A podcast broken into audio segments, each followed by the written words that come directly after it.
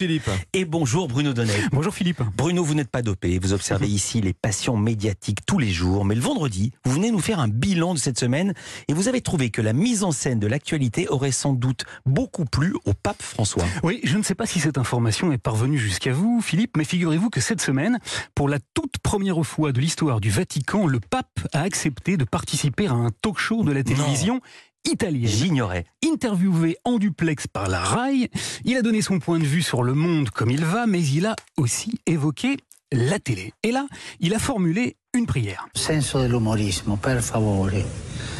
È una medicina. S'il vous plaît, a-t-il demandé, garder le sens de l'humour, c'est un médicament. Pas notre genre. Alors j'ignore totalement à quoi ressemblait l'actualité euh, italienne, mais si François a eu la bonne idée de jeter un œil à la télévision française, à mon avis, il a dû largement y trouver son compte et peut-être même juger que l'ordonnance de la rigolade était un peu sévère.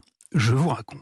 Tout a commencé au chapitre des sports. Tous les jours, France Télévisions a diffusé cette semaine les Jeux Olympiques de Pékin. Et elle n'a pas hésité à consacrer de très longues minutes d'antenne à la discipline probablement la plus comique du répertoire cathodique, le curling, Mais oui. une sorte de pétanque sur glace qui se pratique accroupie avec des pierres et un balai. Allez, il faut balayer. Si elle est pas mal, elle est pas mal. Oui, elle va reprendre le point.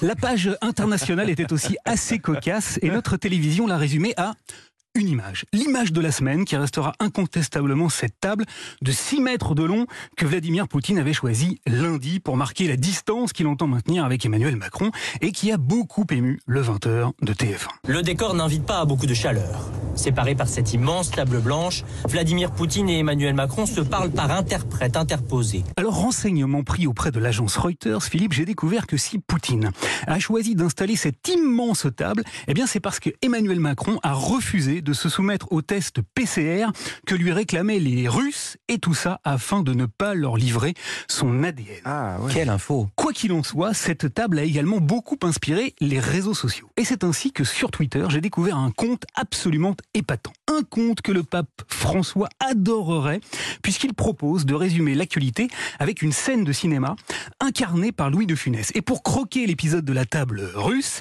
eh bien le petit farceur qui poste des contenus a choisi cette séquence qui met en scène De Funès et Jean Gabin dans le film Le Tatoué. Où êtes-vous? Vous me voyez? Un peu, oui. Envoyez-moi un peu de pain et un couteau, s'il vous plaît. Voilà, Bon, sinon, au chapitre économique, le coût de communication du pétrolier euh, Total était aussi bourré de gaz hilarant. Sur France 2, Anne-Sophie Lapix en a décrit les contours. Total offre une ristourne à ses clients 10 centimes par litre dans les stations des zones rurales. Mais sur France 3, Carole Gessler a eu la riche idée de préciser dans quel contexte était intervenue cette généreuse annonce. Demain, le groupe rendra public des bénéfices records, plus de 15 milliards d'euros. Eh oui, grâce à l'envolée des prix du pétrole, Total a empoché 15 milliards de bénéfices, 15 milliards, alors que son opération séduction va lui coûter combien déjà? Au total, selon le groupe, les mesures présentées aujourd'hui coûteront 50 millions d'euros. 50 millions pour les pauvres automobilistes sur 15 milliards pour les riches actionnaires. Si tu avances quand je recule, comment veux-tu que je spécule? Paraît que ça a beaucoup amusé aussi le pape François qui a bien rigolé en revoyant sur Twitter cette petite scène extraite de la folie des grandeurs. C'est normal. Les pauvres, c'est fait pour être très pauvres et les riches, très riches. Mais le meilleur, Philippe, c'était comme bien souvent la rubrique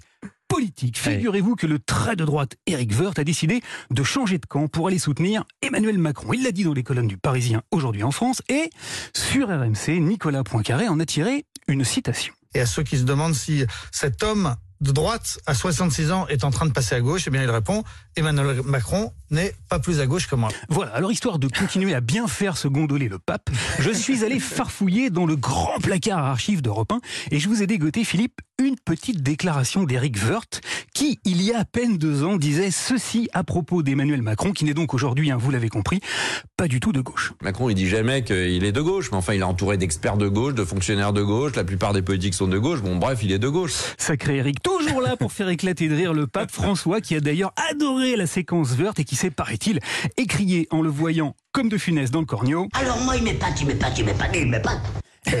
Le curling au cirage pratiqué sur mocassin élyséen et tout ça. À moins de deux mois du scrutin, il n'y a rien de tel pour se retrouver enfin en odeur de sainteté.